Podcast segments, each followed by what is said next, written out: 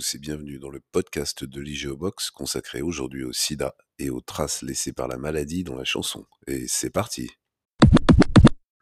Le 5 juin 1981, les médecins du Centers for Disease Control des États-Unis constatent que cinq homosexuels de Los Angeles souffrent d'une déficience du système immunitaire jusque-là inconnue. Les personnes sont affectées de maladies rares telles la pneumocystose et le sarcome de Kaposi, une forme de cancer de la peau, deux pathologies favorisées par l'effondrement des défenses immunitaires. On ignore alors les causes et la gravité d'une maladie que l'on nommera en 1982 SIDA, pour syndrome d'immunodéficience acquise. AIDS en anglais.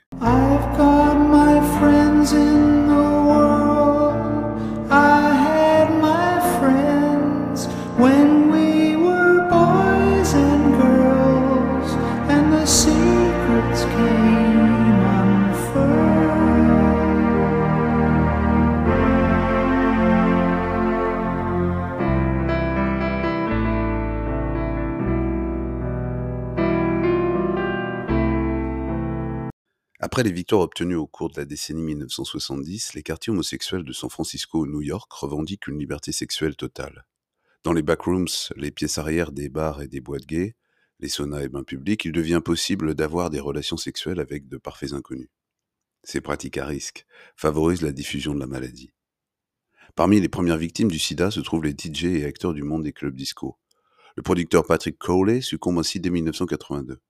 Il était derrière les tubes disco de Sylvester comme You Make Me Feel Mighty Real ou Do You Wanna Funk. Six ans après la disparition de son mentor, le chanteur le suit dans la tombe, lui aussi terrassé par le sida. Dans le langage perdu des grues, le romancier David Levitt dépeint cette période comme, je cite, une époque où les rues étaient envahies par un sentiment de deuil et de panique quasi palpable.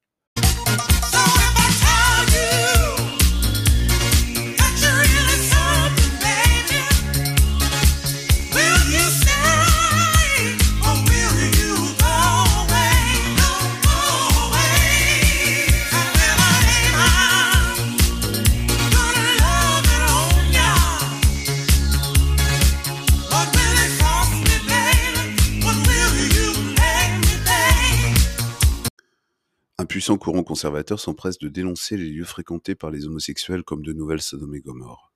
La propagation du sida au sein des communautés gays est considérée par les bigots comme un châtiment divin s'abattant sur des groupes immoraux et tarés. Or, comme dans un premier temps le mal semble cantonné à la communauté homosexuelle, l'administration Reagan ne prend pas au sérieux une maladie que certains désignent comme un cancer gay. La méconnaissance des causes et des modes de transmission de la maladie fait souffler un vent de panique et alimente la machine à fantasmes. Certains accusent les homos de transmettre délibérément le virus. Les malades sont traités comme des parias par ceux qui redoutent le simple contact avec un séropositif. Un réflexe d'ostracisation se met en place. En France, Jean-Marie Le Pen propose une politique ségrégationniste à l'encontre de ceux qu'il désigne comme des sidaïques enfermés dans des sidatoriums. D'aucuns se persuadent que l'on peut être contaminé en touchant un malade, en buvant dans son verre, en étant piqué par un moustique ou en s'asseyant sur les lunettes des toilettes.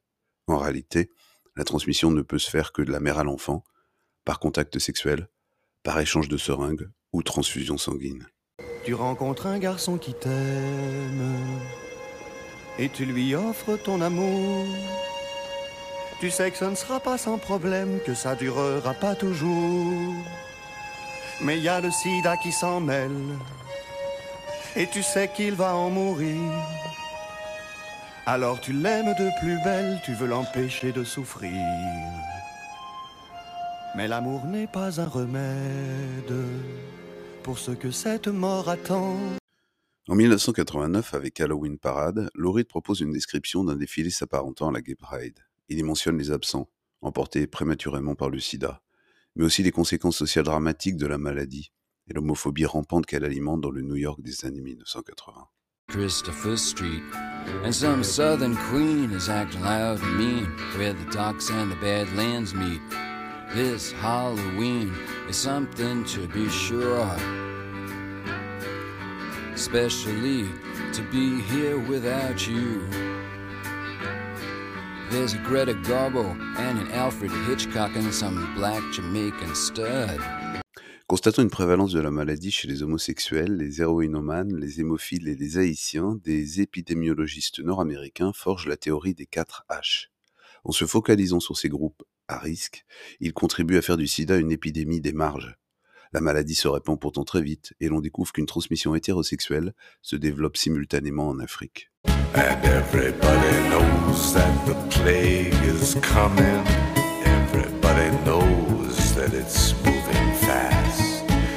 Everybody knows that the naked man and woman are just a shining artifact of the past.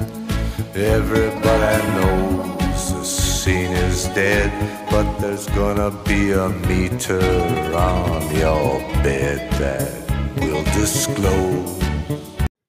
En février 1988, alors que la pandémie bat son plein, Leonard Cohen chante dans un des couplets d'Everybody Knows Tout le monde sait que la peste arrive, tout le monde sait qu'elle avance vite, tout le monde sait que l'homme et la femme nue ne sont qu'une œuvre d'art du passé, tout le monde sait que la scène est morte, mais il y aura un compteur sur ton lit qui révélera ce que tout le monde sait. En 1983, avec l'aide de l'infectiologue Willy Rosenbaum, Françoise Barré-Sinoussi et Jean-Claude Charman, membres de l'équipe de l'Institut Pasteur de Luc Montagnier, identifient le virus responsable du sida, dont on découvre qu'il se transmet par le sperme et le sang. En 1986, l'appellation VIH, virus de l'immunodéficience humaine, s'impose. La découverte passe inaperçue auprès du grand public, mais suscite un immense espoir chez les malades, dont l'espérance de vie s'avère alors très faible, entre 3 et 6 mois pour les patients immunodéficients. Pour beaucoup, la nouvelle du diagnostic entraîne l'angoisse d'une transmission possible des proches et une culpabilité immense. Mais c'est là que t'as dit que la vie, c'est pas du gâteau, et qu'on fera pas qu'on pas de marmot, pour l'heure qu'elle est tout haut, la vie c'est pas du gâteau. Même si je gagne pas ma vie, et même si j'ai le sida, moi ça me coupe pas l'envie, moi je me dis ouais, pourquoi pas? En 1993, Mano Solo interprète Pas du gâteau, une chanson sur l'irrépressible envie de vivre malgré la maladie. Face à l'impuissance initiale des médecins, les associations de soutien aux malades, souvent constituées de personnes atteintes du sida, vont jouer un rôle crucial. Il s'agit d'une grande nouveauté car ce sont elles qui fournissent un retour sur les stratégies thérapeutiques et participent au protocole de recherche. En 1984, AIDE est fondée par Daniel Defer juste après la disparition du sida de son compagnon Michel Foucault. L'association qui se veut pragmatique et modérée propose une écoute et un soutien aux malades tout en menant une politique de prévention. En juin 1987, Larry Kramer fonde ACT UP, un groupe militant qui dénonce des États meurtriers n'investissant pas suffisamment dans la recherche médicale. L'association prône un militantisme radical et use de méthodes offensives. Il s'agit de s'imposer, d'utiliser les médias en contrôlant sa communication et en changeant l'image du séropositif. Pour l'association, vaincre le sida est une question de volonté politique. Des avancées significatives interviennent. Des tests de dépistage sont élaborés et bientôt commercialisés. L'AZT, molécule antivirale, permet de retarder l'échéance fatale, mais le traitement médicamenteux est très cher et ses effets secondaires lourds. Au total, à la fin des années 1980, il n'existe toujours pas de traitement efficace contre le sida. L'épidémie reste largement invisible pour les pouvoirs publics et dans la société. Alors que le nombre de victimes croît de façon exponentielle, aucune politique publique de prévention ou de dépistage n'est envisagée.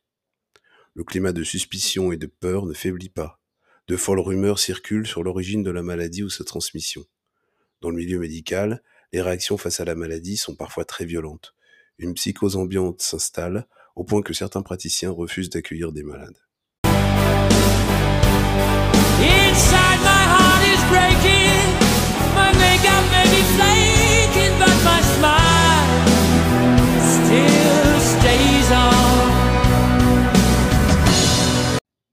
Freddie Mercury signe ses adieux en musique avec The Show Must Go On, un titre publié un mois avant sa mort. Se sachant atteint du sida dès 1985, le chanteur de Queen avait caché à ses proches la maladie. Il reconnaîtra finalement en souffrir la veille de sa disparition, le 24 novembre 1991. Il chante. À l'intérieur, mon cœur est en train de se briser. Mon maquillage est peut-être en train de s'écailler, mais mon sourire reste encore. Les malades meurent seuls, officiellement du cancer, tant il est alors tabou de se dire atteint du sida. L'acteur Rock Hudson est la première star à déclarer sa séropositivité en 1985, un nom sur la longue liste des célébrités emportées par le sida. Rodolphe Nureyev, Freddie Mercury, Cyril Collard, Miles Davis, Klaus Nomi, Bruno Carrette, Fela Kuti. La mort de ces vedettes contribue par ricochet à mobiliser les milieux artistiques. En soutien aux associations de lutte contre le sida, musiciens et chanteurs s'engagent, reversant par exemple les droits de chansons ou les recettes de concerts. Aux États-Unis, très affectés par la disparition de proches, Elizabeth Taylor puis Madonna mobilisent leurs contacts. En 1985, en France, Lynn Renault et Dalida organisent un gala au Paradis Latin pour lever des fonds. Oh, sida, sida, sida, danger, sida. Oh, sida, sida, amour à mort. Oh, sida, sida, assassin recherché.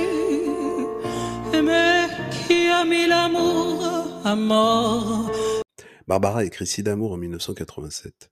Jamais enregistrée en studio, la chanson euh, n'est interprétée qu'en concert, au cours desquels Barbara fait distribuer des préservatifs. Disponible, attentive, elle ne cessera d'apporter une aide active et discrète aux malades. Les politiques restent à la traîne et semblent dans un premier temps dépassés. Helmut Kohl, François Mitterrand ne parlent pas du sida. En France, la situation évolue avec Michel Barzac, la ministre de la Santé du gouvernement Chirac, qui adopte des positions courageuses et mène une politique volontariste de prévention. Dès lors, il devient possible de faire des campagnes de pub en faveur du préservatif et de vendre des seringues à usage unique dans les pharmacies. Cette mesure contribue à la chute des transmissions chez les toxicomanes. En Allemagne, la ministre de la Santé Rita Susmuth prône une politique fondée sur l'information et non sur l'exclusion. Aux États-Unis, en revanche, Ronald Reagan prône l'abstinence. Quant au pape Jean-Paul II, il continue de condamner l'usage du préservatif. Il court, il court, le sida.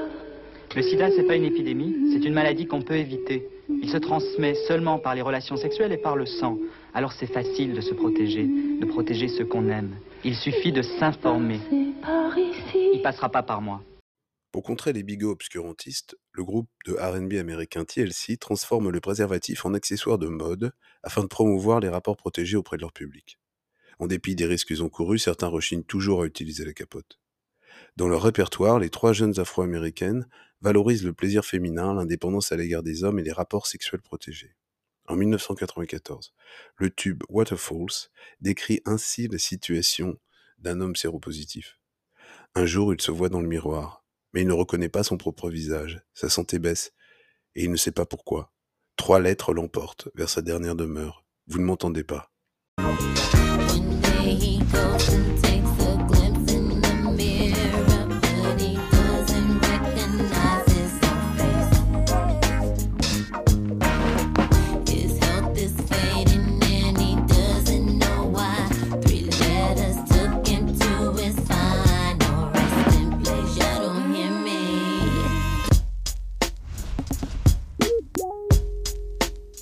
1996, un nouveau traitement est mis sur le marché aux États-Unis.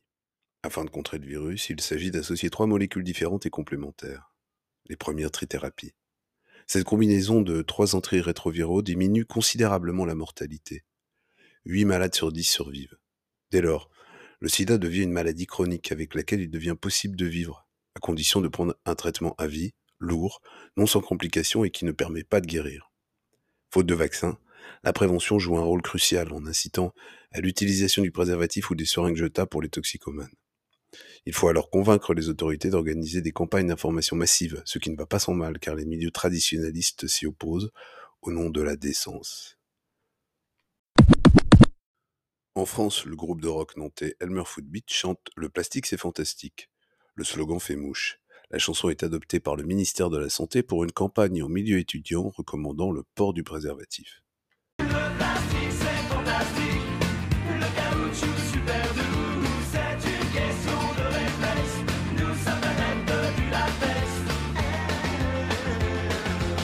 Dans une veine différente mais également très efficace, les Ragasonics chantent.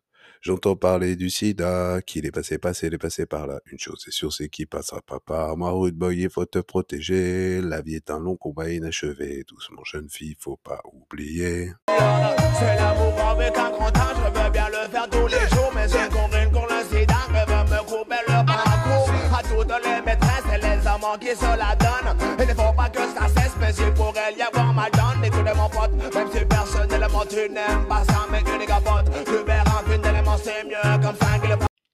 Un premier site d'action se tient en 1994. Cette même année sort Philadelphia.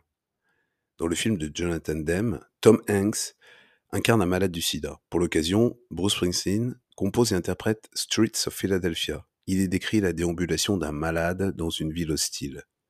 Il chante J'étais meurtri et blessé, et ne pouvais dire ce que je ressentais. J'étais méconnaissable. J'ai vu mon reflet dans une vitre.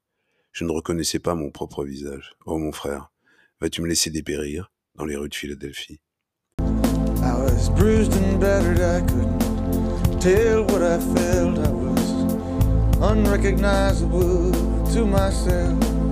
Saw my in the window gonna leave me wasting away on the streets of Philadelphia?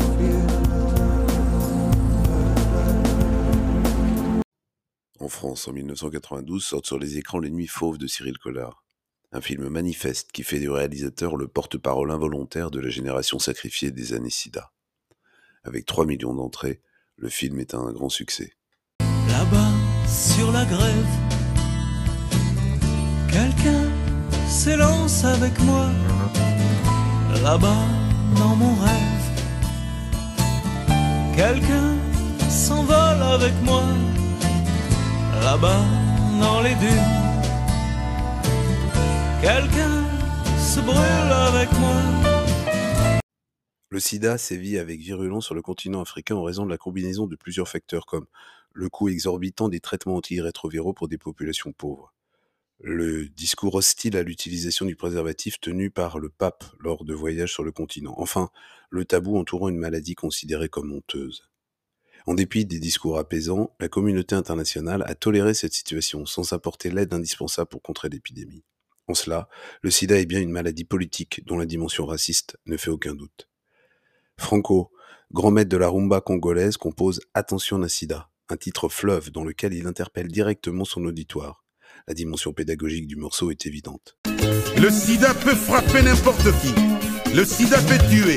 Il tue tout le monde qui ne cherche pas à se protéger.